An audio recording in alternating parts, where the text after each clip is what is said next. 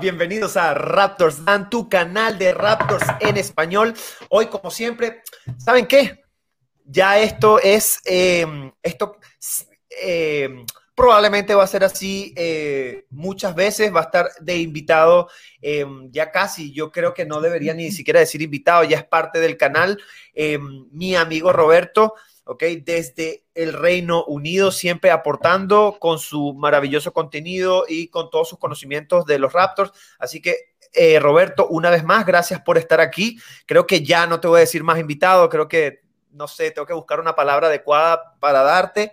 Em, entonces, nada, hoy vamos a hablar de lo que fue la reacción, vamos a reaccionar del partido de ayer contra los Detroit Pistons, un partido que nos dejó mucho que desear, pero bueno, lo vamos a ir desglosando punto a punto. Eh, cuáles fueron nuestras sensaciones y, para ir desahogándonos. Ustedes saben que este live es más que todo para desahogarse, aunque ustedes no lo crean. Pero bueno, antes de meternos en materia, primero que nada, recuerden seguir a Roberto a través del Twitter como Spanish-Raptors, que lo pueden ver allí en la pantalla. Eh, seguirme a mí como Raptors Dan en Instagram, en Twitter o en YouTube, donde van a ver los videos, en Twitch o en tu plataforma de podcast preferido como Spotify. Em, importantísimo, suscríbanse, que es importante, eh, sobre todo en la plataforma morada que eh, Twitch, que es una plataforma pues que necesitas una cierta cantidad de levels, tienes que conseguir una cierta cantidad de, de ¿cómo se puede decir? No levels. De logros. De logros, sí, logros, gracias, eh, para ir, ¿sabe? teniendo como que la oportunidad de, jugar más, de, tener, de jugar más con la plataforma. Entonces es importante eh, contar con su apoyo, con su suscripción, sus opiniones, que al, final eso es lo que más nos interesa, poder opinar, crear un espacio donde se pueda debatir. Así que bueno, no nos enrollemos más, metemos, metámonos en el primer punto que es Raptors versus los Bad Boys de Detroit Pistons, porque cada vez que Detroit juega contra los Raptors se vuelven los Bad Boys. ¿Qué dices tú, Roberto? Bueno, hola Dan, buenas a todos los que nos estén viendo.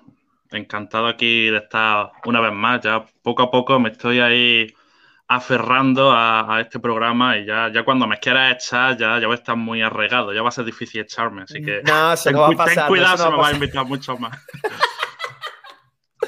y Ayer hablábamos de que si esta, esta charla es como venía el psicólogo, yo creo que para hoy nos haría falta más bien un, un anestesista, porque, porque lo que vimos ayer fue doloroso, dolió a la vista.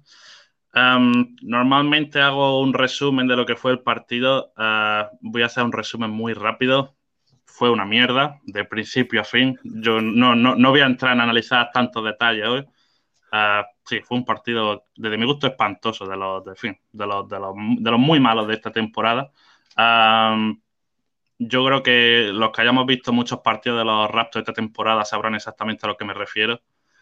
Cuando se estaba acabando el primer cuarto, mediado el primer cuarto, acabando, yo, yo ya tenía la sensación de que oh, íbamos a perder. Y mira que, que, que, en un primer cuarto no es algo que, te, que, que suelas pensar, pero es que este partido tuvo todos los ingredientes de lo que define la temporada de los Raptors. O sea, si hay algún fan de los Raptors que haya estado en coma los últimos cuatro meses y se acaba de despertar y dice, coño, si estamos de lo último en el este, ¿qué ha pasado? Yo le ponía el partido de anoche y le diría, mira, esto, ha sido la temporada, esto es lo que está pasando este año. ¿Sabes qué? Sigue muerto. Sigue en coma. Y dice, bueno, pues me, voy a dormir otra vez que estaba más a gusto. Y, ya te digo, es que este partido ahora analizamos un poco más jugadores, los Pistons, todo lo que quieras, pero es que como este partido, desde mi punto de vista, define muy bien lo que es la temporada de los Raptors, eh, es como que este partido tiene todos los ingredientes que, que, que nos han hecho frustrarnos durante esta temporada. Primer ingrediente, era un back-to-back, segundo partido de back-to-back, que los perdemos todos. Creo que aparte de, a excepción de uno, lo hemos perdido todos. Segundo ingrediente, contra un equipo de los malos o débiles, entre comillas, en este caso Detroit, eh, últimos del este. Tercer ingrediente, el tema del rebote, que todos los días es un drama. En este episodio de esta telenovela dramática de los rebotes, el dato que voy a destacar, bueno, lógicamente cogimos menos rebotes, pero eso no es, eso no es la noticia, eh, fueron 43 a 39, nosotros cogimos, cogimos menos rebotes. El dato que voy a destacar es Hamidou Diallo, que habrá gente que ni lo conocerá, que no lo, quería, que no lo querían en Oklahoma, en Oklahoma, que ya sabemos que, juega pues que juega cualquiera, ¿no? Que está lleno de rookies, que tiene 250 rondas del draft. Pues un jugador que no lo quería ni Oklahoma. Que está en reconstrucción. pues ayer 19 puntos y 10 rebotes. O sea, parecía LeBron James. Bueno, ese es el, dato reboteador del día. Ah, otro ingrediente clásico de esta temporada, y a remolque, y por detrás en el marcador. Por eso tenía yo esa sensación en el primer cuarto, porque en el primer cuarto ya se pusieron 8, 9 puntos arriba y digo, ya está, ya estamos igual, vamos a ir a remolque, intentar remontar, no nos va a dar y lo típico. Y fue básicamente eso. Es que de hecho fue un partido aburrido porque es que ni los Pistons terminaron de, irse de 20 y mucho, ni los Raptors llegaron a recortar eh, más de 11 o 12 puntos. O sea, fue un partido súper plano y aburrido. Y eso. Y el último ingrediente de esta, no sé, esta receta de los Raptors de esta temporada es el hecho de que jugadores mediocres es que parecen estrellas de la liga.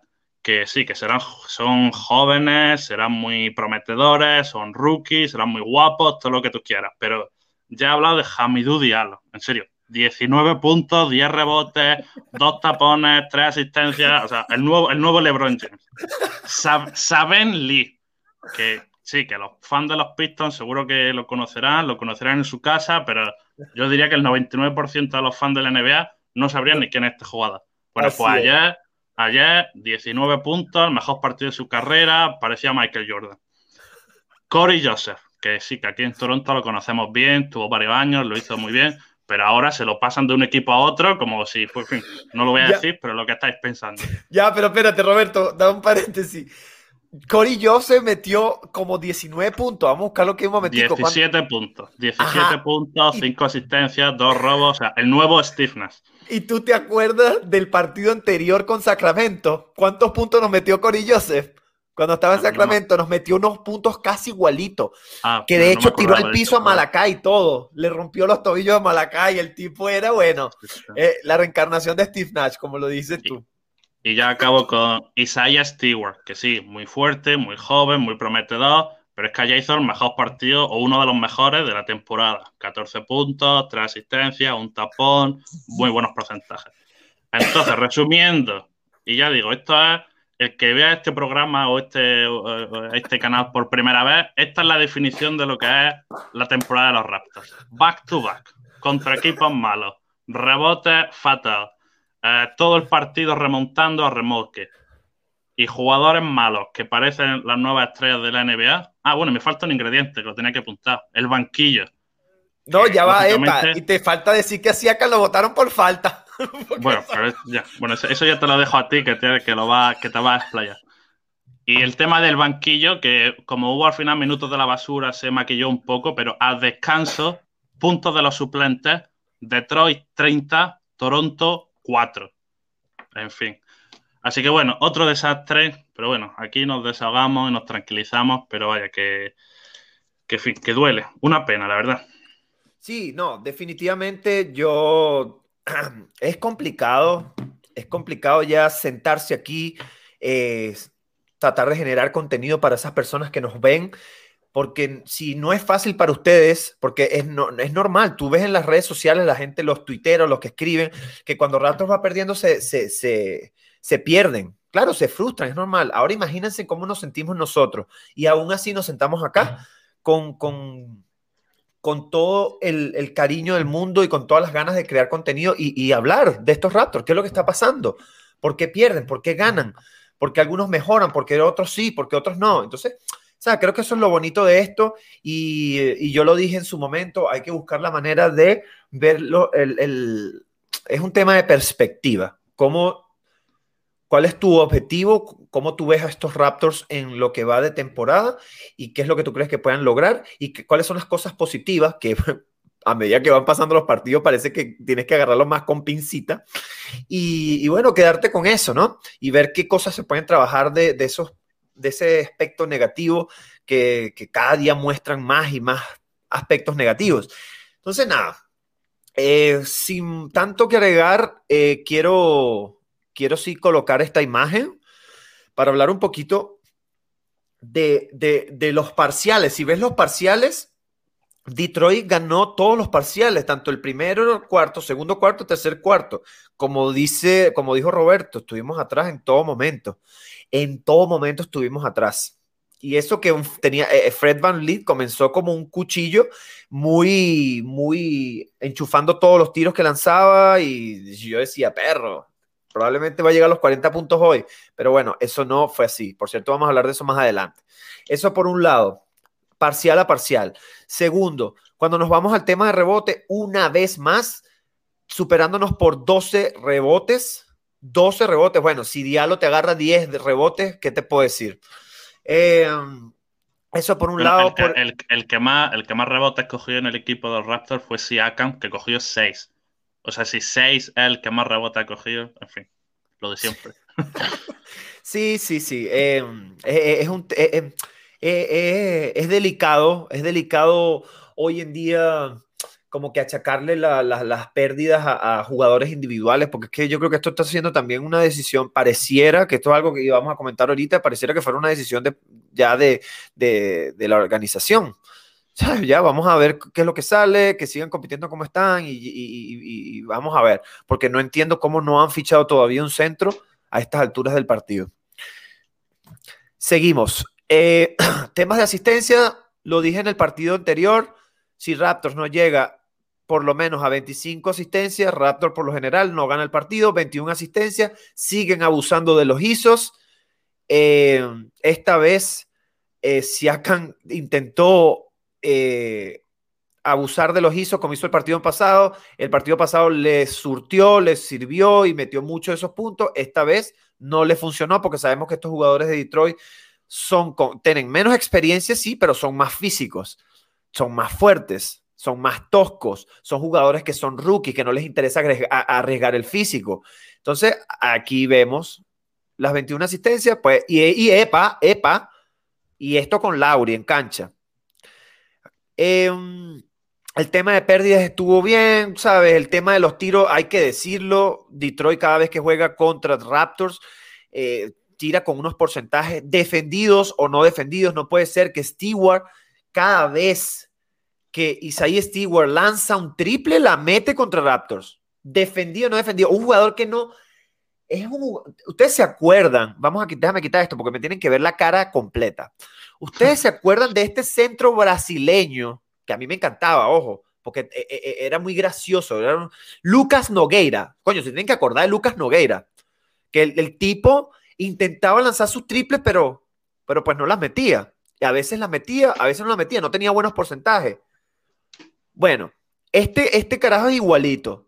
Este carajo es igualito, pero la diferencia es que cada vez que juega con Raptors, no falla una. No falla una. Entonces, por eso es que puse el título con eh, Raptors versus los Bad Boys de Detroit, porque se vuelven los Bad Boys cada vez que juegan con Raptors. Eso es normal. Es parte también de la suerte de Raptors. O capaz es la suerte que está creando Raptors, que ya prácticamente es, comida de los equipos. Ya van a jugar con Raptors y ya dicen, bueno, estos son, esto, esto es una victoria que tenemos que sacar aquí facilito. Y bueno, obviamente también hay que tomar en cuenta que Casey también tiene su espinita clavada porque lo votaron de los Raptors. Eh, ah, ¿Sabes? No ha sido fácil. Así que bueno, no nos metamos tanto en eso. Vámonos a irnos al siguiente. Ajá, adelante. Te doy, te doy unos datos, el frío dato, que sé que a la gente le gusta. Es que el tema, es que el, bueno, lo que antes estaba, bueno, no estaba en broma, lo estaba diciendo en serio, ¿no? Lo de las cosas que, los ingredientes de esta temporada tan mala.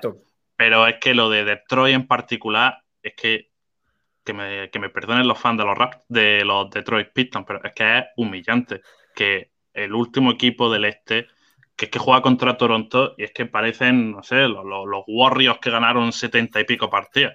Es que ya te lo digo, es que jugadores lo digo otra vez, con todos mis respetos, pero jugadores de, tercera, de cuarta fila, jugadores rookie, jugadores que no llevan jugando juntos más de unas cuantas semanas, un montón de jugadores nuevos, que el jugador que más lleva en la plantilla de los Pistons es, le voy a decir el nombre bien para no equivocarme, Seku Dumboya, el, el, alero este de, eh, de los Pistons. Y sabes, este es el que más, el que más tiempo lleva. ¿Sabes cuando llegó a Detroit? Lo, lo draftearon el año pasado. O sea, lleva, lleva dos años y es el más veterano. O sea, me refiero a un, equipo que está lleno de parches y de jugadores nuevos y demás. Y parecen, pues, los Chicago Bulls de Michael Jordan.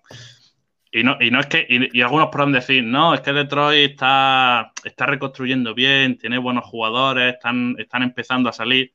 No, Detroit está perdiendo partidos, está perdiendo partidos.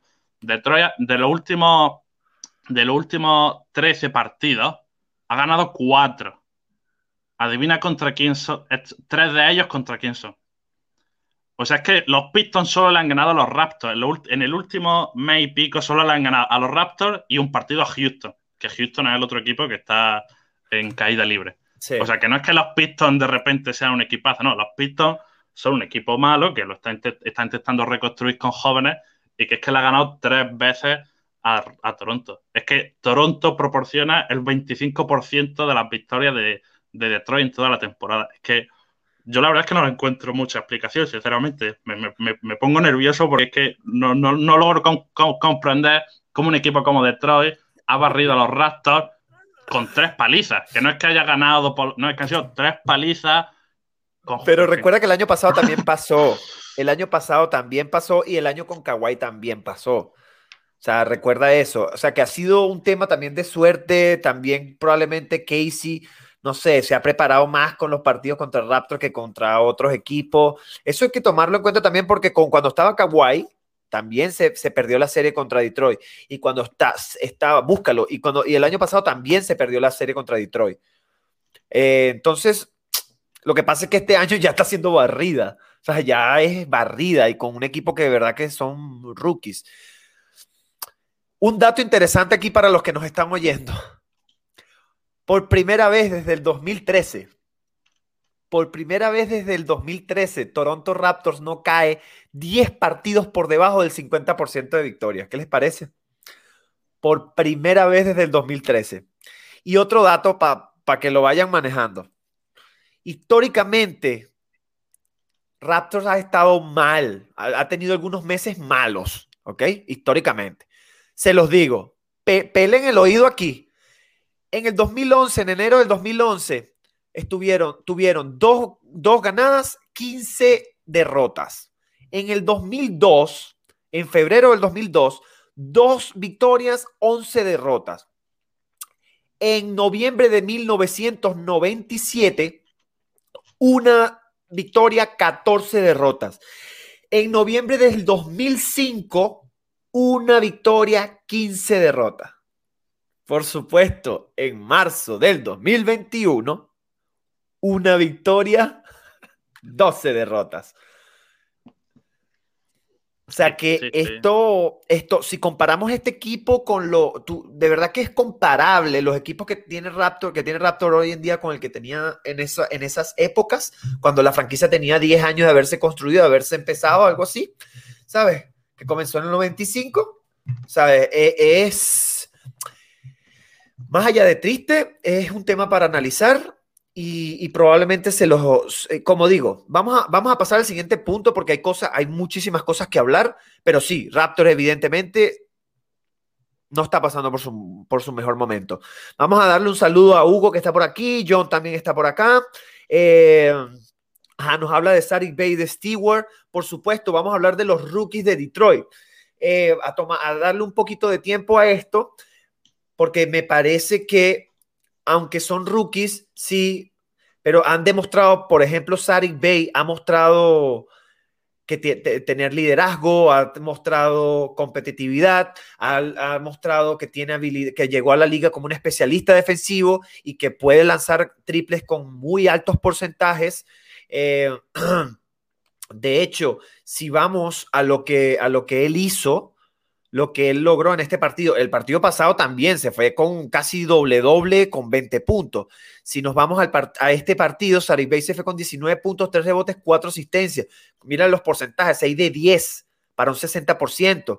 Sabemos que Sarik Bey el partido pasado contra Brooklyn casi que tuvo un, un, problema con, ¿cómo se llama este señor? Con Blake Griffin. Y probablemente hay, hay como hay asperezas allí por cosas que se habrán vivido en Detroit antes de su partida. Y eso demuestra un poco su sentido de competitividad. Y a mí me encanta y me parece que la reconstrucción de estos Detroit Pistons va a ser más corta de lo que nosotros esperamos. De, de hecho, miren un Jeremy Grant, que en teoría es el jugador franquicia del equipo, y mira lo que hizo. Es que yo ni siquiera lo vi jugando. Yo ni sabes, 3 de 12 en tiros de campo, con 7 puntos, 4 rebotes, una asistencia. Él ni siquiera se vio. Pero entonces nos vamos a un, a un Isaiah Stewart y sus 14 puntos. Mira los porcentajes con 5 de 7 en tiros de campo. Y son rookies, son chicos que tienen 19 años nada más. El, el tema de Lee, si es un tema que se ha estado progresando a medida que va pasando la temporada. De hecho, estimo yo, estimo yo que al final de la al final de esta temporada probablemente él vaya a tener un rol más protagónico que el point guard que ellos agarraron en el draft, en, eh, agarraron de primero en el draft. ¿Te recuerdas cómo se llama él? Se me olvidó su nombre. Eh, está aquí, Killian Hayes. Ah. Killian Hayes. Eh, que se lesionó y no va a jugar en lo que queda de, temporada. Me parece que este Lee probablemente es un chico que no tiene un tiro muy desarrollado, sin embargo nos metió, vamos a buscarlo, vamos a buscarlo, no tiene un tiro desarrollado, la mecánica es terrible y sin embargo en tiros de triple se fue en 2 de 2. ven el logo de los Raptors, ven el dinosaurio y de repente desarrollan el tiro. Sí, es que, es que el primer tiro que metió fue una vaina que el chamo la, agarró en la esquina y yo lo vi y, y, titubió porque no sabía si lanzar, porque ¿sabes? el tipo yo creo que capaz ni la llegará, ¿sabes? No lo sé, una locura. Lo cierto del caso es que no se, no, no se caracteriza por ser un buen tirador y ayer lo hizo bien, la cual me, me alegra mucho porque eh, en un sentido el tipo está mejorando, se ve que lo están desarrollando bien en Detroit aparte sí, agregando el tema de Raptor y todo lo que tú quieras, pero es un buen finalizador y, y, man, y, y, te puedo decir que tiene una velocidad impresionante porque dejó a Malakai muchas veces tirado. De hecho, lo tiró al mm. piso, le rompió los tobillos en una, en una situación. Y Malakai, ni Damian Lillard, ni Chris Paul lo pudieron pasar cuando, se, cuando tuvieron situaciones de uno versus uno contra Malacay. No digo que Malacay sea el mejor defensor, pero es chiquito y, tiene una buena defensa, tiene un, un movimiento lateral casi élite. Pues este chico lo deja, lo dejó, y no esta vez, lo dejó en el partido pasado también. Entonces, creo que estos rookies de Detroit tienen, se ven bien interesantes. adelante, adelante. Este, este Saben Lee, que yo no voy a mentir, yo me sonaba, pero si lo hubiese visto la cara, no creo que lo hubiese sabido nombrar. Yo no lo conocía, la verdad. No, ni yo tampoco. Es que le, mira los números, ya hizo 19 puntos y dice, joder, pues tiene que ser un jugador prometedor, bueno. Bueno, ¿sabes cuántas veces ha metido 19 puntos esta temporada? Otra vez más. ¿Y sabes contra quién? Pues contra los Raptors, que metió 20 puntos. O sea, tiene dos partidos buenos en toda la temporada, los dos contra los Raptors. Llevaba, llevaba este jugador un mes y medio sin tirar un triple. No sin meterlo, sin tirarlo. O sea, yo estoy viendo aquí partidos 0 de 0, 0 de 0, 0 de 0, 0 de 0, 0 de 1, 0 de 0. Bueno, llega a Toronto y desarrolla el triple, de repente es Stephen Curry. Es que a mí que alguien me lo explique qué es lo que tienen los jugadores de Detroit Pistons que ven a los Raptors esta temporada y es que se convierten en, en fin. Pero, eh, insisto, yo siento que esas cosas que están pasando, de alguna manera es un poco frustrante, sí, es frustrante, hay que decirlo, pero al, final, creo que esa, esa, esa vez que votaron a... A mí me dolió mucho el hecho que hayan votado a Dawan Casey. Creo que, ¿sabes? Que, que, que no quiero decir que Nick Nurse es mejor que Dawan Casey. Creo que es un entrenador muy respetable pero no sé, creo que fue un poco duro, ¿no? Siendo el entrenador del año y ahí mismo siendo votado de la franquicia de los Raptors cuando tuvo tanto tiempo, además que esa franquicia la desarrolló y la levantó él. Mm. La levantó. Bueno, hay una, discusión que se puede debatir como el, el traspasar de Rosen por Kawhi Leonard. Al final el resultado no se puede discutir, así que Sí, sí, sí, no, por supuesto, por supuesto. Pero, ¿sabes? Lo que quiero decir es que pareciera que cada vez que juega contra, contra Raptors, los tipos se crecen. ¿No te acuerdas el, tiro en la bocina que metió el jugador que no tocó el balón en todo el partido y Dawan Casey le dio el tiro a él? Que juega ahorita a Bullock. ¿Se acuerdas? El año pasado. Sí, Bullock. Ah, Reggie eh, Bullock. Ah, sí, Reggie Bullock. Sí, sí, sí. Ajá, jugaba con, con Detroit Pistons el año pasado, o, o, si no me estoy equivocando, y fue el año de Kawhi, y no jugó en todo el partido, pero quedaban casi que dos segundos y Dawan Casey le dio el balón a Bullock para que lanzara el último tiro que lo lanzó debajo del aro y ganaron el partido en ah, el Scotia Van Arena. Ahora me acuerdo de la jugada. Esa jugada que estaba hablando, la asistencia, el que sacó desde línea de fondo era Calderón. Calderón, cuando estaba en Detroit, se la pasó. Es que me acuerdo de esa jugada. Yo es que soy un súper fan de Calderón. Bueno, eh, pero bueno. No, bueno, no sé, alguna obra que no. Por cierto, desde, desde, que Dwayne Casey salió de los Raptors, contra los Raptors, su balance es de 6 victorias y 3 derrotas. O sea que nos tiene cogida la medida. Sí, sí, sí, definitivamente. Y eso es una batalla perdida de parte de Nick Nurse y que eso le va a quedar una raya de por vida, de por vida, digan lo que digan. Mira, antes, antes de pasar al próximo punto, vamos a leer un poquito. Dice, lo bueno, respeto, no tienen los equipos desde que somos campeones. Dawan Casey, desde que le echaron de los Raptors, no suele ganar. No pude ver el juego. Killian Hay es un pufo. A mí no me parece que es un pufo. ¿Un pufo qué quiere decir? Un pufo un... es un mal jugador pues que un pufo que decepciona, que se porque prometía mucho y que no ha dado nada. Pero va, un jugador que es rookie no puede ser pufo porque no, ha tenido tiempo de demostrarse a un pufo, ¿no? Claro, sí jugó, sí jugó muy pocos partidos. No, sí, definitivamente hubo. Un pufo, un pufo de libro sería, por ejemplo, Anthony Bennett. Ese es un pufo de libro. Por supuesto, por supuesto. Y, pero este chico de verdad que todo jugó muchos partidos. ¿Jugó cuánto? ¿Una semana? ¿Tres semanas habrá jugado? Sí, pues esperábamos mucho más de él, pero es que sabíamos que su físico no le iba a dar para la NBA. Es un jugador que. Siete partidos. Siete partidos. Sí, no le dio, no le dio. Además que en, esa, en ese momento estaba jugando Blake Griffin y Blake Griffin en estos Detroit Pistons puede ser muy bueno todo lo que tú quieras, pero consumía demasiado balón y me parecía que, en vez de ayudar a estos Pistons los, los, los, echaba para atrás, pero es mi apreciación personal. Chicos, pasemos al siguiente punto. Recuerden dejar sus comentarios aquí durante el live que es importante, ¿ok? Y para ir respondiendo sus preguntas. ¿Estás preparado, Roberto? Sí, claro. ¿Los Raptors están tanqueando, sí o no? No, los Raptors están perdiendo. Esto lo voy a preguntar en cada uno de los lives que hagamos. ¿Los Raptors están tanqueando, sí o no? Tú dices que no, los Raptors están perdiendo. Están perdiendo porque no dan para más, porque, en fin, por todos los problemas que hayamos hablado mucho.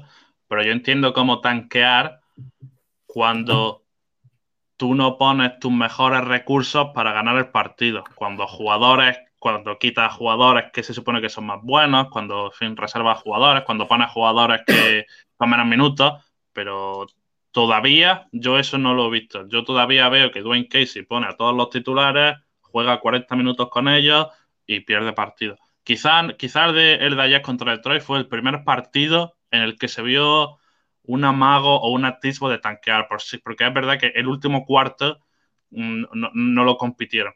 Y, en verdad el resultado todavía no estaba tan, creo que estaríamos, no sé si 15 puntos abajo, pero el último cuarto no, no se compitió. Kyle Lowry no jugó, uh, Siakam acabó desquiciado, eh, Watanabe salió a jugar. O sea, el, el último cuarto de ayer empecé a ver un poco de tanking pero hasta que no lo vea así como en un partido a dos completos, yo no creo que estemos tanqueando.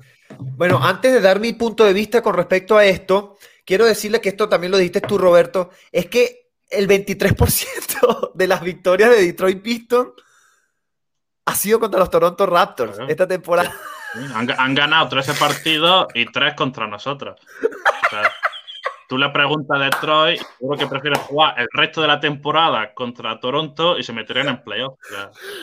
Cónchale, mira, llegamos. Esto, esto, esto es un récord, la cantidad de gente que hay aquí conectado. ¡Yeah! Buenísimo. A la, a la, gente le gusta cuando nos, cuando nos cabreamos y nos ponemos nerviosos. Miren, chicos, mi apreciación con respecto al tanking. Yo lo veo como desde una imagen más grande. Roberto, yo entiendo tu punto de vista, de hecho yo lo vengo diciendo en cada uno de los programas, pero siento que esa actitud pasiva de parte de la organización en tratar de mejorar el equipo cuando tienes dos puestos que, agregar, a mí me parece que esto todo apunta a que, a que pueden estar buscando un tanking, cosa que no estamos de acuerdo, ya lo dijimos claramente tanto Roberto como mi persona hemos dicho en los programas que no estamos de acuerdo con el tanking, que la experiencia de que estos muchachos vayan a un play-in o unos potenciales playoffs, creo que es de, suma, es de sumamente valor para ellos, para su progreso y para que sigan mejorando como, eh, como, como, como jugadores de baloncesto. Pero creo que esa actitud pasiva de parte del equipo da mucho que desear. El, tema de que eh, eh, Lauri haya jugado tan pocos minutos ayer, el tema de eh, no entendí, porque es que a veces pareciera que pareciera que si tú me dices que en el último cuarto pareciera que fuera tanking, pero ahora yo te digo a ti, Roberto, a ti te pareció que fuera tanking el último tiempo, pero si todos los que vimos el partido nos asustamos porque Fred al parecer tuvo una una micro lesión en la rodilla o se le trancó la rodilla.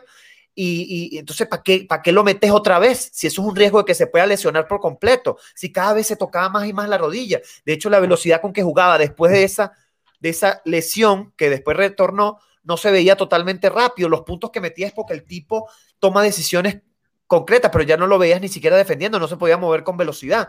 Entonces, ah, estás tanqueando. ¿Qué coño hace Fred en cancha? ¿Por qué no lo saca? ¿Qué quiere? Que, que, que, que, se, le, se termine de lesionar. una cosa, aprovechar que hay mucha gente aquí. Chicos, al el, el, el, penúltimo punto del live hoy voy a dar un anuncio y lo voy a decir con mi corazón en la mano. Así que no se vayan, no se vayan, que es súper importante los que me escucharon ayer por las redes sociales, los que me estuvieron siguiendo ayer por Twitter, ya tendrán un esbozo de qué es lo que voy a decir, pero lo voy a decir aquí en directo sin que me quede nada por dentro. Entonces, tanqueando, creo que eh, eh, eh, Raptors todavía no está tanqueando, pero siento que esa actitud pasiva de la organización probablemente estén tirando para eso. lo que pasa es en el proceso se puede ir, se puede ir deteriorando la mentalidad, el ego de los jugadores, la reputación de los jugadores. Tú me vas a decir que ahora, si tú quieres hacer un sign-in trade por Lauria al final de la temporada en la, agencia libre, ¿tú qué, qué, te van a dar? No te van a dar ni un refresco y un par de galletas por Lauri, aunque sea buenísimo, aunque sea buenísimo, pero no te van a dar un carajo. Entonces, es súper, súper preocupante, chicos. Sí, yo creo, yo creo que, los Raptors no están yendo al tanking, pero el tanking está llegando a los Raptors. Por, la, por, cómo, por cómo está yendo la temporada, yo creo que los Raptors lo están intentando, los jugadores ahí se dejan la, la, la piel, pero en fin, por unas cosas o por otras, estamos en una dinámica súper negativa. Por cierto, de los últimos 16 partidos hemos perdido 14, o sea que, en fin, que, es una cosa seria. Y, yo una cosa ya... Y estamos a dos partidos de entrar en el play-in.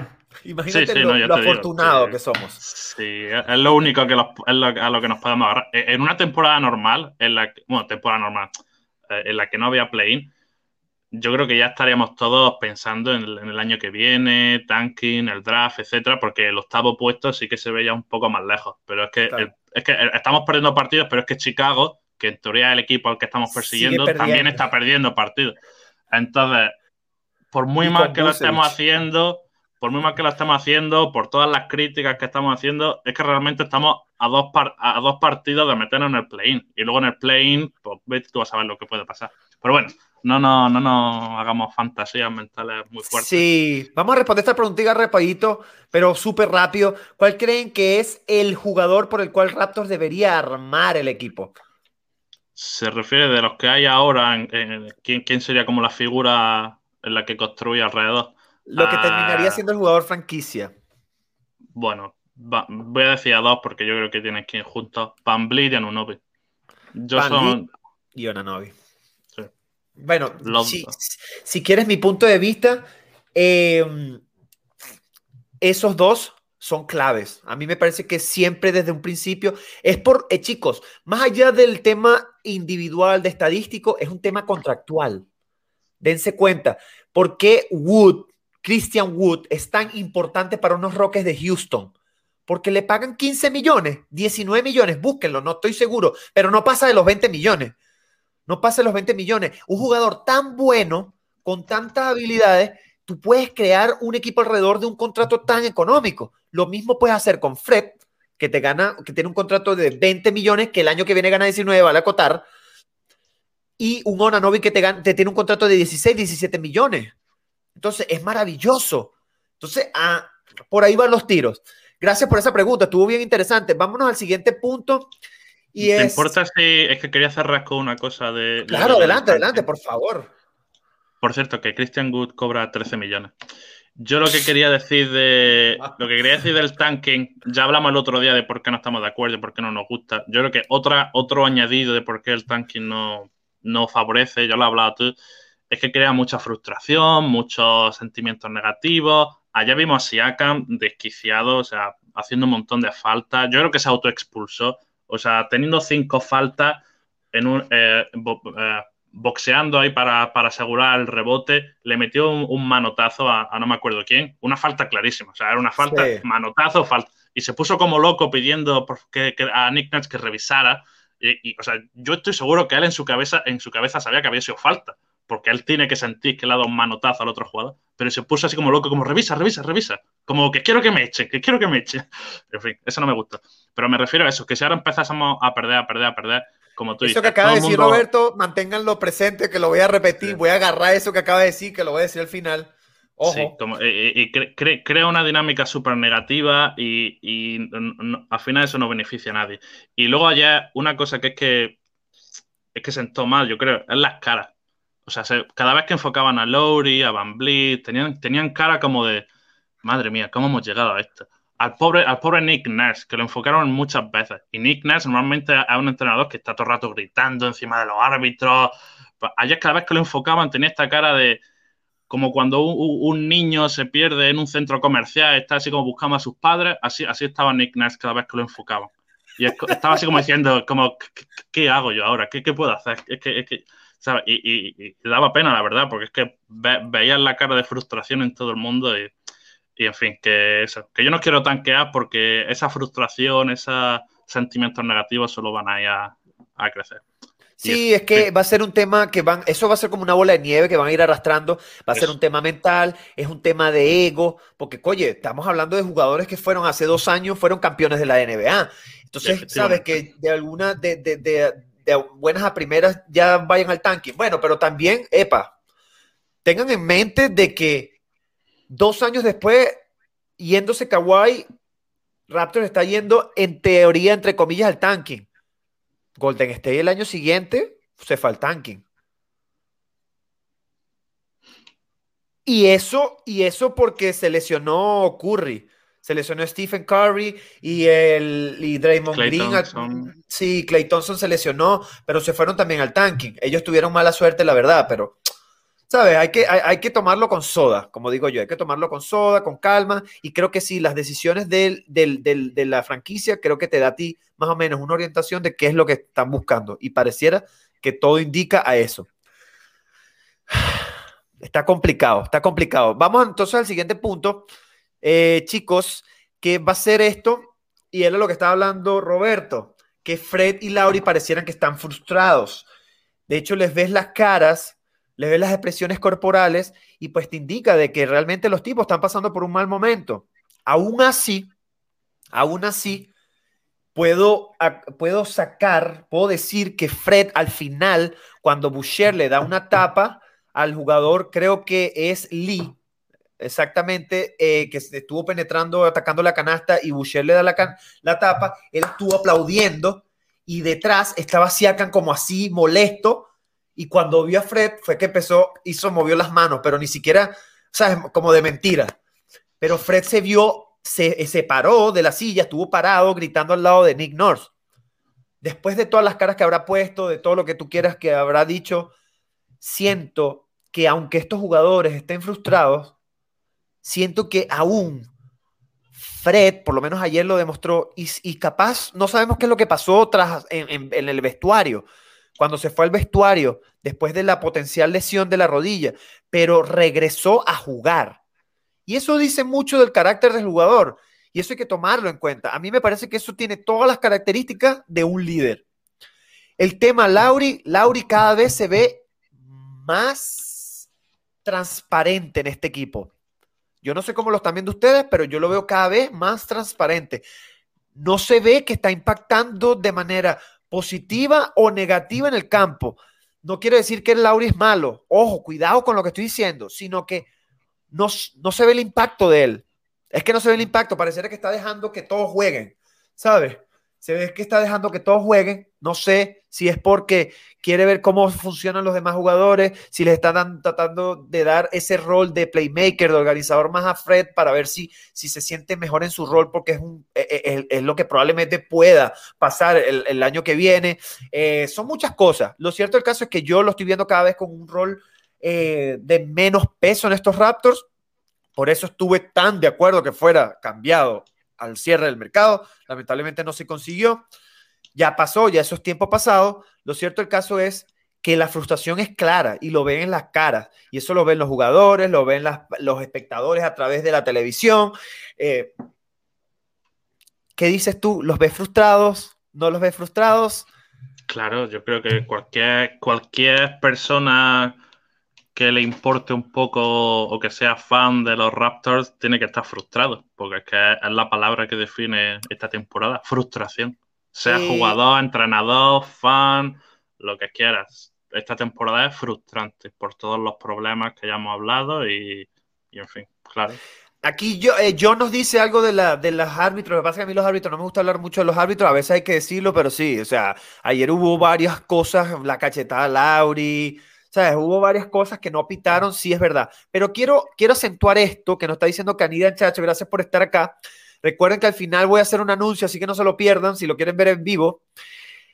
Igual los rumores y todo lo que pasó en el trade deadline afectó a la, moral de Lauri. Eso es verdad. ¿Sabes? Un jugador que, que prácticamente es all-star y que, y, que no pudo conseguir ningún tipo de, de buen jugadores o picks o, o, futuro, buen futuro para el equipo que le ha dado tanto, probablemente le haya bajado la moral. Eso, es, eso hay que verlo también de esa manera, porque son humanos estos tipos, son, son humanos. Lo que pasa es que Lauri también tiene que entender que lamentablemente su contrato tan caro y son cuatro meses nada más con el equipo, o cinco meses como mucho si llegas a la final, ¿sabes? Eso es complicado para los equipos y ellos fueron claros. No sé si vas a firmar conmigo después. Entonces no te puedo, no te puedo, no te, no puedo sacrificar mi futuro por un jugador que ni siquiera sé si se va a quedar. Entonces, no sé, yo, eh, eh, eh, es complicado. Vamos a pasar al siguiente punto, ¿ok? Que es OG y Trent. ¿Será una dupla de oro? Después de la, del partido estuvieron en una rueda de prensa y parece que se hicieron muy buenos amigos, que el, el vuelo para Detroit estuvieron hablando mucho, los tipos están súper contentos, al parecer tienen muchas cosas en común y una de las, de, de, de, las cosas que más me gustan de estos dos chicos es que los dos son jóvenes, su manera de jugar es muy similar, llegaron como especialistas defensivos a la liga, que lanzaban triples en catch and shoot a pie firme, muy, con, eh, eh, muy sólidos, con porcentajes altos o, relativamente decentes, y pues poco a poco han ido mejorando su drible de balón, su em, el drible, otras, otras características y habilidades que, que los hacen jugadores más versátiles en la cancha. Me encanta, me encanta esta dupla y yo no sé cómo lo ves. Esa es la pregunta que te hago, Roberto, y le hago a todos estos oyentes que están aquí. ¿Ven esta dupla como una, una, dupla que puede perdurar en estos Raptors? Ah, tengo mi duda. yo, lo que, yo lo que hagan los jugadores fuera de la cancha ni me parece ni bien ni mal, no le presto demasiada atención. Si son amigos, pues muy bien, que sean amigos. Si eso va a ayudar a que tengan mejor química en la pista y que jueguen mejor, pues perfecto, que sean los mejores amigos del mundo. Um, Joan Unovi ya lo he estado diciendo últimamente, a mí me encanta. Eh, por decir un poco los números, ayer estuvo dentro de lo que es la catástrofe de ayer, tuvo un partido decente de 19 puntos, 5 rebotes, 3 triples, otra vez intentando defender a todo el mundo. Y Gary Trent, la verdad es que, bueno, sí, su mejor partido como jugador de los Raptors, lleva solo tres, pero este fue claramente el mejor. Por fin enchufó unos cuantos triples, 3 de 7 en triples, 15 puntos, 5 asistencias, 2 robos. Y bueno, no estuvo excelente porque no hubo nadie excelente allá en los Raptors, pero sí que es verdad que los dos jugaron bien y sí que los veo compenetrándose bien en la pista y, y bien. Es que eh, ayer me encantó No sé si, bueno, de hecho le preguntaron sobre el pase ese que le hizo Gary Trent a OG en la esquina. Lo, ¿Te acuerdas del pase, no? Que probablemente va a ser una de las mejores asistencias de la temporada. Y estuvieron hablando de eso. Y, ¿sabes? Yo creo que se puede, ojalá que se crea, se cree un, ojalá se puedan crear una buena química entre los dos jugadores, repito, porque vienen de, de, bases muy similares y de estilos de juegos muy similares. Algo que quiero destacar de Gary Trent que no dijimos es que cinco asistencias. Gary Trent no se, no se caracteriza por dar asistencia y ayer dio cinco asistencias. Esto es importante tomarlo en cuenta. Con sus dos robos sigue muy activo en defensa y OG muy similar. Vean que los números son muy similares, ¿ves? Puntos similares, rebotes similares y asistencias similares. No, no, no, no. Y hasta los mismos porcentajes también similares. No sé, vamos a ver qué es lo que sucede. A mí me gusta, me, gusta mucho esta pareja y me gusta la manera en cómo Gary Trent habla en las ruedas de prensa con esa confianza y esa determinación. Capaz es una tontería lo que estoy diciendo, pero pocas veces ves a, ni, a chicos tan pequeños hablando con tanta determinación. veremos qué es lo que sucede. Eh, ajá ya estamos casi llegando. Nos queda este punto, eh, uno más, que es cuando voy a dar el anuncio. Chicos, así que no se vayan, eso es importante si lo quieren ver en vivo. Y después vamos a responder preguntas. Yuta Watanabe debería regresar a la rotación. Yo rápidamente te digo, lo vi al final con una, con una energía, pareciera que le importaba al equipo. A mí me parece que esa, esa, sobre todo cuando el equipo está tan capa caída, cuando el equipo está tan, tan bajo de ánimo, jugadores como estos te, levantan el ánimo impresionantemente, sobre todo al espectador. Yo, yo, al final, cuando los partidos están así, es cuando yo más veo los partidos, porque es cuando veo qué individualidad se destaca en momentos críticos en el partido. Y ahí es cuando tú dices, ah, este jugador puede ser un jugador bueno para los Raptors. Ah, este jugador no sirve para los Raptors. Porque sencillamente en situaciones así complicadas, pues sencillamente no dan. La cabeza, la mentalidad no les da. Entonces lo mismo, si eso lo llevas a una situación de playoff, que es casi lo mismo, e incluso diría yo peor, más complicada, pues sencillamente no van a dar o sí van a dar. Entonces, este Utah me gustó lo que vi ayer, ya lo viene haciendo muy altos y bajos, sus temas son los porcentajes, sus temas son en defensa, pero siento que un jugador para tener el, el, el puesto número 15 de esta rotación el año que viene, a mí me parece muy acertado.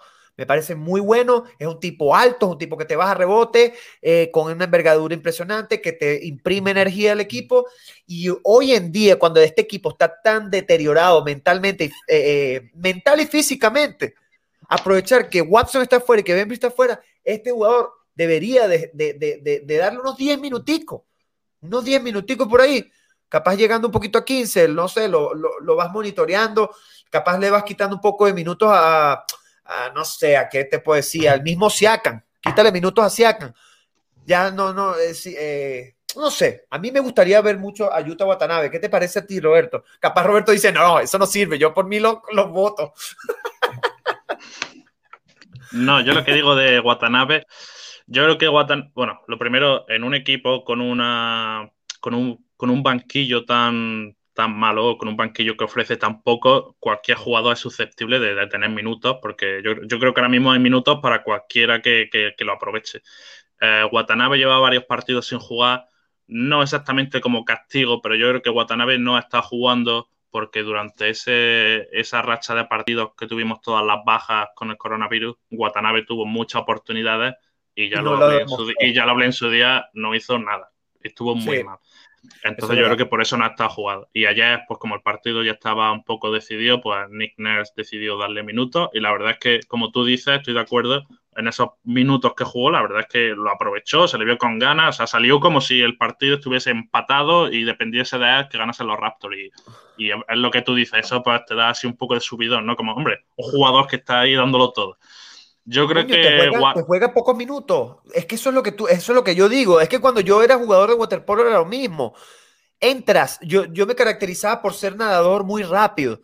Yo no era el mejor jugador de waterpolo, no era ni siquiera alto, tan fuerte, pero era rápido. El entrenador me decía, si tú entras un minuto al partido, te quiero ver nadando como un animal para arriba y para abajo. Que si tú no metes un gol, no importa, no hagas un coño, pero tú tienes que cansar al contrario, que el contrario se canse solamente de tener que nadar al lado tuyo. Y es lo mismo que está haciendo el chico, y es lo que deberían de hacer todos. Eh, eh, eh, aunque, aunque no, lo, no sé si al final no lo terminen siendo, no lo terminen haciendo bien, no se vean eficientes, pero esa actitud guerrera, intensidad, eso se valora, se valora muchísimo ese, ese no sería el anuncio que iba a hacer, ¿no? Que era, era el Watanabe del waterpolo. Mira, aquí Hugo nos dice, aquí Hugo nos dice, el mate, después del mate que le hizo Anthony Edward, como que lo sentenció. Yo no estoy de acuerdo. Yo, estoy yo creo que lo que lo sentenció fue lo que acaba de decir Roberto. Que en ese momento, cuando todos estos chicos estuvieron con coronavirus y alguien, eh, estos chicos tuvieron más oportunidades, más minutos, pues Utah jugó terrible. Terrible. Lo que, iba a decir de Utah es, yo, yo creo que es un jugador aprovechable, pero es aprovechable con un rol muy específico y en situaciones muy determinadas. Yo creo que Watanabe puede ser útil y aprovechable como microondas, pero no como microondas de meter puntos, como microondas defensivo. O sea, un jugador que salga a la pista, juegue cinco minutos, se pelee con dos o tres, coja un par de rebotes y, si, y eso puede como que inspirar un poco al equipo del punto defensivo. Que, lo hace bien, que se quede un poco más. Que, me, que no lo hace bien, pues bueno, lo deja y luego al siguiente partido lo puede intentar otra vez. Pero ese, es el rol que yo le veo a Watanabe, de microondas defensivo. Así es. Así es, y, que esté, y que mejore su tiro de tres, que tenga más confianza, que esté paradito en la esquina, por si le llega el balón, pa, puede conectar su tiro de tres. Me parece mm. genial, era lo mismo que hacía Robertson. Robertson, ¿te acuerdas de ese equipo de, en esos Oklahoma? Que Robertson era el especialista defensivo, más o menos ese mismo perfil, lo veo yo. Que esté paradito en la esquina, que lance su de vez en cuando y que sea un especialista defensivo, pero que marque casi que el mejor jugador del equipo contrario. Señores, vamos al otro punto. Ah, que ni siquiera lo escribí. Ah, sí, aquí está. Anuncio especial. Ojo. Anuncio especial. Para los que están acá, qué bueno que están acá, chicos. Y lo que les voy a decir es que a partir de hoy, yo había dicho en mis videos pasados, desde que comenzó esta temporada, y estaba diciendo de que el tema de Pascal Siakam, de que yo lo iba a evaluar día tras día, de que no se podría ser, no se podía ser eh, fuertes o muy drásticos con él, obviamente por el tema de la temporada, Tampa Bay y tal y qué sé yo. Desde el día de hoy, me, me considero o voy a ser, no sé si le quieres decir hater, pero vamos a decirle hater de Pascal Siakam desde el día de hoy o desde ayer. No más Pascal Siakam en la cabeza de Raptors Dan, señores. No hay Siakam en esta franquicia para mi punto de vista. Y me van a disculpar y se los voy a decir porque sé que algunos lo adoran y sé que algunos van a estar en desacuerdo conmigo. Chicos, déjenme explicarles no es desde el punto de vista estadístico. Probablemente el chico tenga, pueda seguir mejorando. Ha mostrado en algunos que otro partido mejor, ha, mostrado que ha, mejora su capacidad de distribuir el balón, de, sabes, que, cuando le quiere meter punto a quien sea, los mete, eh, cuando quiere sacar falta las hace, pero lamentablemente, para tú ser un jugador franquicia, donde tú vas a construir tu equipo alrededor de ti, tú tienes que ser sí o sí, sí o sí tienes que ser un líder.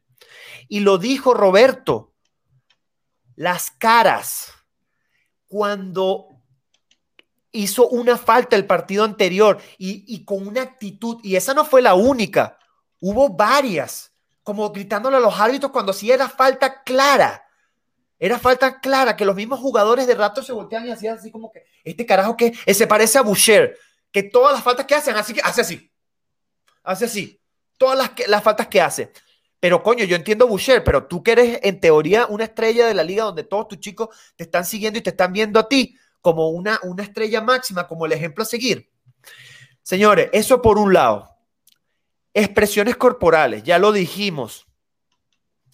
Ayer se vio algo, y esto no es solamente en el partido de ayer, esto es algo que viene partido tras partido, yo lo comento en mis redes, me quedo callado, trago seco, me calmo porque sé que él es, él le dio mucho a la franquicia, el campeonato se ganó en gran parte por él y eso, eso lo tenemos que tener claro y yo no lo quito, pero las cosas hay que decirlas, hay que decirlas.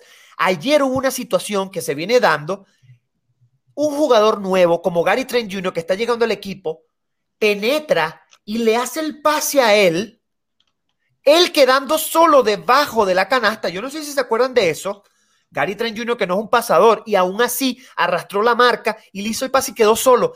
Pascal en vez se la, la, agarró y se le salió de las manos y fue fuera de banda. ¿Cuál fue la actitud del pana? Hizo así. Arriba, como que pónmela arriba. O sea, tú le armas un peo a un jugador que es nuevo, que es un niño, y le armas un peo porque te hizo un pase mal cuando te lo hizo bien y tú fuiste el que te equivocaste. No vale. No, no, no, no, no. Estás meando fuera del perol, mi pana. Estás meando fuera del perol. Yo siento que este tipo, este tipo es hoy en día la, la toxicidad en persona. Yo creo que la mentalidad de estos Raptors hoy en día es por culpa de este tipo. Es por culpa de este tipo. El chamo cuando, es que le, enfocaron la, la, cara a los dos. Yo no sé por dónde ven ustedes los partidos, pero si los ves por TSN, ellos son muy, son, son, ¿cómo tú dices eso? Son bien detallistas y siempre buscan enfocarle la cara a los jugadores cuando hay situaciones así, porque quieren siempre poner en, en, evidencia cuando los jugadores hacen cosas malas o hacen cosas buenas. Y ayer ese fue uno de los tantos momentos que hace Siakam que no cumple sus funciones como líder. ¿Qué coño hizo Lillard cuando Norman Powell falló los dos tiros libres en el partido contra Toronto? Que Norman se rompió la camisa. ¿Qué coño hizo Lillard? Le hizo así, le agarró el pecho, le dijo tranquilo, se lo agarró, se lo llevó. Habló con él, que probablemente por esos dos tiros libres que Norman falló, capaz y podía perder el partido Portland. Pero ¿qué hizo el jugador franquicia? Lo abrazó, le explicó, habló con él y eso siendo un Norman Powell, un tipo de 27 años con experiencia de campeonato. Ahora, tú me vas a decir, si hagan con una experiencia de campeonato, tú no puedes hacer lo mismo con un niño de 22 años que es un bebé. No me jodas, no me jodas. No estoy de acuerdo. Y eso no es algo de ahorita. Eso no es algo de ahorita. Esto, esto es algo que viene desde mucho, mucho, mucho tiempo atrás. Los ves en las, en, las, expresiones corporales. Cuando hacen los, los videos de Open Gym. ¿Saben qué son los videos de Open Gym? Los que hace Toronto Raptors eh, episodio tras episodio de cómo va siendo la vida de los Raptors. Eh, ¿Sabes? Eh, lo que nosotros no podemos ver, lo que pasa en la cancha, lo que pasa en los entrenamientos, etcétera, etcétera. Y muchas de las cosas que pasan, tú ves, ha tenido confrontamiento. Open Gym lo hace a propósito. Es que estoy seguro que lo hace a propósito. ¿Cuántas veces no ha grabado a Siakam armándole peos a Stanley Johnson porque dice, es que no sabes marcar, estás haciendo solamente foul. ¿Sabe? Y, es eso. Y estoy seguro, estoy casi, casi seguro que si esa situación es así durante un partido, ¿cómo debe ser esa vaina durante los entrenamientos? Entonces imagínate tener un jugador con esas características que no es un líder y que para más, en vez de apoyar, lo que hace es echar para atrás. Y entonces, y para más, porque si tú tienes un jugador así, pero el tipo te, te saca el equipo adelante, como por ejemplo un, Irving, que es un tipo súper tóxico, que todo el mundo lo tiene como un tóxico, que todo el mundo lo quiere matar, que nadie lo quiere en la liga, pero es un tipo que te clava 30 puntos y si le da la gana te clava 50. Coño, tú te quedas, te metes la lengua en el fundillo. Pero un este carajo, que de paso, de, dicho sea de paso, que no saca el equipo adelante, porque no lo saca, porque no lo saca él, él siempre hace buenas estadísticas cuando las hace, pero no saca al equipo adelante. Entonces, todos los, los disculpa que me estoy tomando esto, Roberto, estoy tratando de todas las jugadas que hace Siakan medianamente buenas, ¿qué es lo que hacen los comentaristas? Díganmelo ustedes. Díganmelo ustedes, ¿qué es lo que hacen los comentaristas? ¡Wow! Pascal Siakam con tremendo movimiento. ¡Wow! Esto es lo que queremos ver. Nos encanta la expresión, nos encanta la risa de Pascal. Es como que todo gira alrededor de él, como que todo para que él se sienta bien, para que él esté contento. Y lo mismo ha pasado desde que comenzó esta temporada. ¿Qué fue lo que pasó? Que Fred le daba las jugadas a él, que Fred le daba mucho rol a él protagónico para que él se sintiera mejor, para que él levantara sus ánimos y así vamos y así vamos. Y así vamos. Y esto lo vengo diciendo yo desde que yo estoy haciendo las reacciones, desde que comenzó la temporada. Lo que pasa es que, insisto, yo estaba siendo muy cuidadoso, pues como yo soy creador de contenido, estoy comenzando, pues mucha gente me puede agarrar rabia por, por, por, por porque se me ve el plumero, pero es que ya no puedo más. Ya no puedo más porque es que no es un tema estadístico. Es un tema de, de, de expresión corporal, de mentalidad, de lo que tú puedes... Eh, eh, eh, de lo que tú transmites como ser humano a los jugadores que comparten una cancha, comparten una vida, una pasión contigo. Y este jugador pues no lo hace. Así que yo no apoyo más a este ser humano y que si le va bien, buenísimo por él individualmente y si le va mal, pues tampoco me interesa. Punto. Si quieres decir tú, Roberto, algo, adelante. Tenía que decirlo. No, yo ya, yo no sé si decía algo, ya tengo miedo de pillar yo también. no, bueno, yo lo que yo lo que quiero decir es que yo no soy parte de este anuncio especial. Está bien, está bien. Siakam no, Siakam no es santo de mi devoción, lo voy a decir. Y yo creo que. Yo creo que todo el mundo tiene un poco a Siakam entre ceja y ceja desde los playoffs del año pasado, ¿no? Desde esa, ronda contra Boston en la burbuja, ¿no? Que, bueno, no estuvo a su nivel y, y, todo el mundo esperaba mucho de él, sobre todo, ¿no? Desde que se fue Kawhi, se supone que él es nuestra estrella que nos va a guiar en los próximos años y es verdad que pues, los playoffs del año pasado y esta temporada pues no está, no está rindiendo. Y sin entrar en los números, porque esto no va, no va de números, sí que estoy de acuerdo, realmente estoy de acuerdo con casi todo lo que has dicho. Yo no soy de hatear y sobre todo jugadores de nuestro equipo, pero entiendo perfectamente Roberto, disculpa, yo no hateo, es que como yo voy a hatear a un jugador si esto es un deporte que yo amo. que me apasiona tanto. Es tan, imagínate el punto en que yo estoy con este jugador que ya es que ya no lo aguanto. Es que no lo aguanto ya. Es que ya ha superado tu nivel de hate, sí. Estoy empezando, estoy empezando a, agarrarle asco, a asco a ver al equipo de los Raptors porque sé que lo tengo que ver a él. Y es algo que ya no puedo más. Por, eh, insisto, chicos, entiendan que no es desde el punto de vista baloncestístico, no es estadístico, es expresión corporal, actitud, carácter, es eso. Sí, sí. Y este es un jugador que el viernes va a cumplir 27 años, ya lleva cinco temporadas en la liga y en el equipo, tiene ya más de 300 partidos de experiencia y estoy muy de acuerdo en lo que dice de que no, no tiene, o por lo menos no ha demostrado capacidad de liderazgo. A un jugador que cuando las cosas han ido muy bien ha brillado, pero cuando las cosas no están yendo bien todo, todo lo que te has dicho, no lo voy a repetir otra vez, pero estoy de acuerdo. Las caras, la actitud, los gestos, el decirle a este, al otro, señalar polémicas con el entrenador, con fulanito, con menganito, y, eso no son cosas que tú le ves a Lowry o a Van Vliet, que, están las cosas yendo muy mal, pero los ves que, bueno, están ahí a, pico y pala. Y no metí los problemas con Nick Nurse, ojo. Yo no he metido, no he, querido, no he ni querido, no he querido hablar de eso, porque es que eso, ustedes saben que ustedes me pueden tocar lo que ustedes quieran, pero ustedes me tocan los entrenadores y es que ahí sí me pongo la peluca, como digo yo, porque es que no aguanto porque yo soy entrenador y yo sé lo que es ser entrenador y a ese nivel debe ser aún más jodido cuando tienes una presión de las redes sociales, una fanaticada, una ciudad, un país entero en tu espalda. Y para más este carajo que no aporta un coño positivamente desde el punto de vista anímico, también vas a defraudar la autoridad del head coach de tu equipo. No me jodas, chico. No me jodas. No, no estamos hablando de un LeBron James que capaz puede hacerlo. No estamos hablando de un jugador que tiene una cierta autoridad en la liga. Pero tú, no vale. No, no, no. No estoy de acuerdo. Te dicen, te dicen por aquí que te tomas una cerveza para tranquilizarte. Chicos, es que ah, eh, eh, eh, tenía que hacerlo, tenía que hacerlo, tenía que hacerlo y yo espero que entiendan de que si él le va bien, la verdad, ¿sabes? me voy a alegrar por él, pero yo la verdad espero que, que el futuro de estos Raptors sean sin él, de corazón porque si no vamos a seguir yendo para atrás y para atrás y para atrás. Y no hay cáncer, los cánceres no se eliminan con pastillita o con... No, no, los cánceres se eliminan de raíz. ¡Pum! ¡Chao! Te vas. Te vas.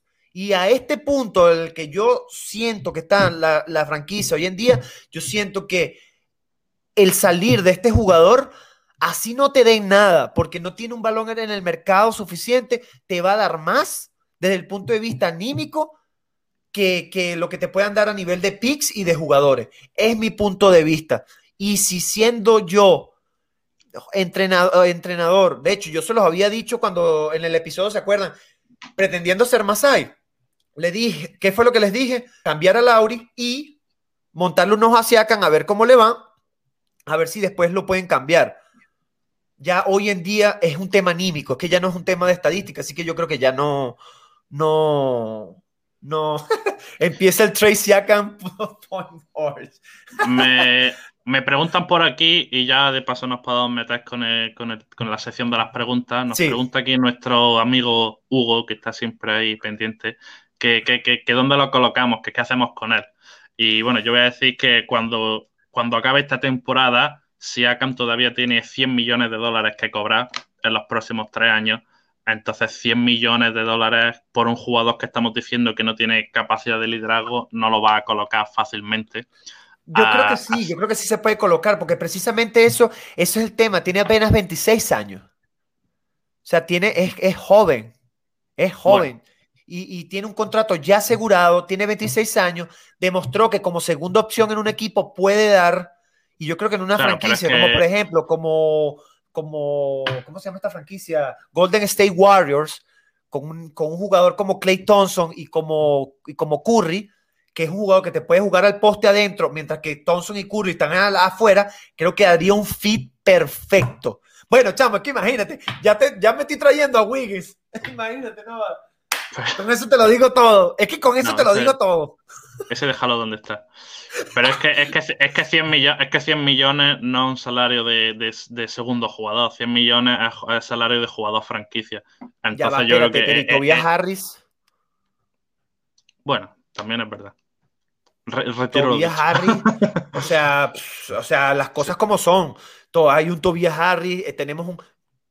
Bueno, eh, Wiggins, ¿no? Wiggins creo que cobra una, una, burrada de ese estilo, ¿no? De, creo, que llega los, creo que llega a los 30, de hecho, 28, por ahí están los tiros. Por ahí están los tiros. Eh, si San Roberto le veo de frente a Dan, va a explotar. chicos, chicos, es que ya había que decirlo. Eh, Estoy manteniendo la distancia de seguridad, que no se preocupe la gente. Eh, bueno, entonces vámonos em, a la siguiente sección, chicos, pero esto ya queda de parte de ustedes. Si ustedes quieren hacer preguntas, háganos preguntas para terminar el live. Eh, se alargó un poquito porque, bueno, yo me agarré como 20 minutos para hablar del señor Pascal.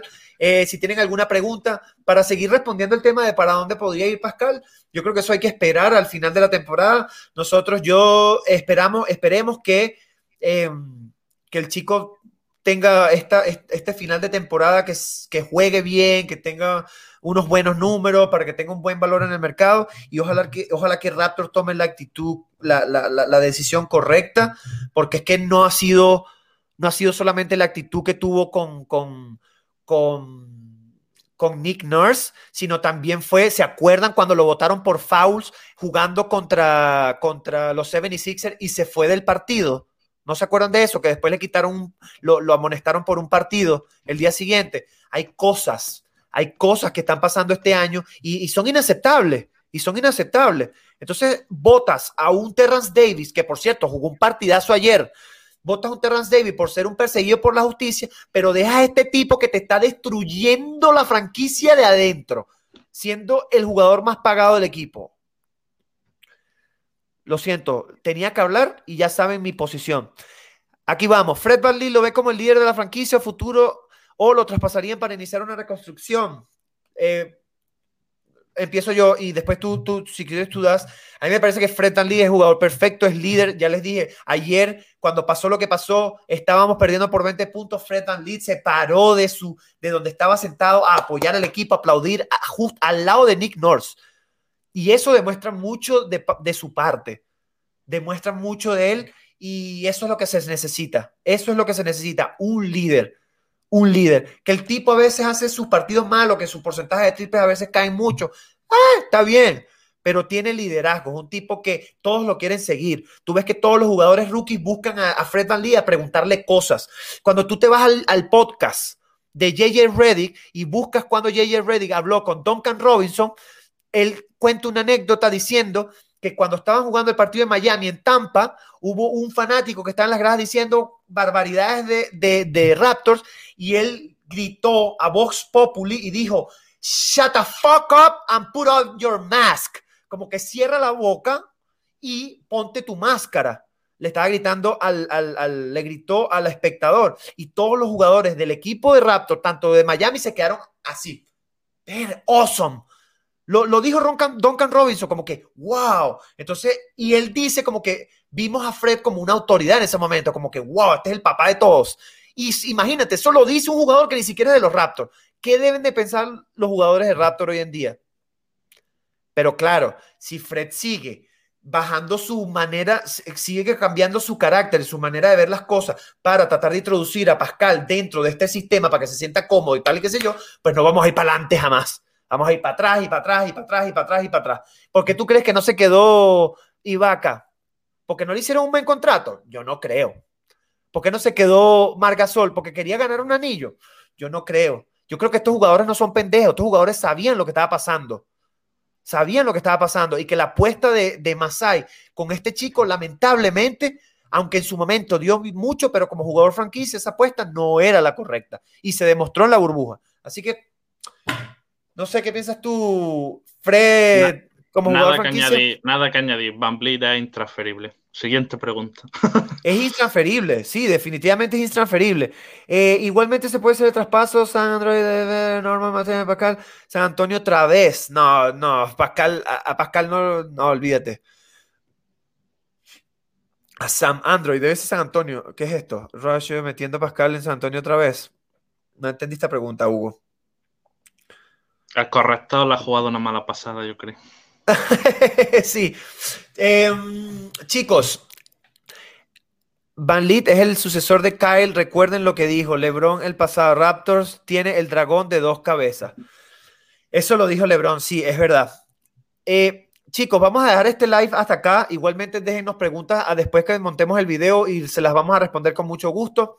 Eh, nos pasamos un poco, pero fue bastante interesante. Roberto, no sé si quieres agregar algo. No, no. Bueno, la, mini, mini previa. Eh, esta noche no hay partido. El próximo es contra Oklahoma. Eh, no voy a decir nada. Lo ganaremos, lo perderemos, ya lo, ya, lo discutiremos. bueno, sí, contra el partido Oklahoma no sé, Está plagado de rookie, así que, así que veo una tragedia. Está plagado de rookie, sí. Sí, bueno, plagado de rookie que, le hicieron un partidazo a Boston Celtic, que el, chico, el centro, metió como 20 puntos y 20 rebotes. Brown, se llama apellido Brown, eh, mm. que viene de la UCLA, si mal no me recuerdo. vamos a ver, vamos a ver qué es lo que acontece. Eh, ajá, ahí está Popu, Popushevsky, Popushevsky, algo así que. Mira, mira, lo digo ahora. Está puesta que Popushevsky, que es el tío que tiene el cuerpo más raro de toda la NBA, nos mete 30 puntos. Es que vamos, lo, estoy viendo venir. Anoche, anoche me vi los highlights, pero no pude ver el partido de, de, Oklahoma completo. Y sí, es que el chico, el chico, yo creo que va a ser un buen jugador, ¿oíste? Pero eso lo podemos hablar. Mose Brown, 7-2. Chicos, Vamos a dar este live hasta acá. Ojalá que, bueno, Raptors pueda conseguir una victoria. Creo que eso va a ser muy importante para, su, para sus ánimos y para su ego. Y para eh, nuestra salud. Y para nuestra salud, que eso es importante. Espero que les haya gustado el live de hoy. Hablamos de cositas em, súper importantes. Vamos a seguir en esto. No sé, ahorita voy a conversar con Roberto a ver si vamos, si, vamos a hacer juntos el live el del próximo partido. Vamos a ver si estamos bien de horarios. Pero de momento fue grandioso tenerlos ustedes acá, siempre compartir con ustedes, interactuar con ustedes en live es lo máximo. Una cosa sí les quiero decir, porfa, si pueden, suscríbanse al, sobre todo a, todas las cosas, pero al Twitch, porque creo que tenemos que llegar a 50 o algo así. Somos, hoy en día somos como 17, pero si llegamos a 50, ya les dije, hay otras cosas que se van abriendo, otras posibilidades en la plataforma y eso no, nos encantaría. Si nos pueden echar una mano con eso, sería maravilloso. Importante también dejen sus comentarios después del video que se las vamos a responder y siempre ah, el debate siempre es importante y sano, sobre todo en estos tiempos tan difíciles. Recuerden seguir a Roberto como Spanish-Raptors en Twitter, súper importante su contenido. Y síganme a mí como Raptors Dan en Twitter o en Instagram, en YouTube, donde van a ver los videos, o en su plataforma de podcast preferida. Señores, eso ha sido todo. Muchas gracias. Un mega recontrabrazo. Y recuerden, we the North. Cuídense. Buen día.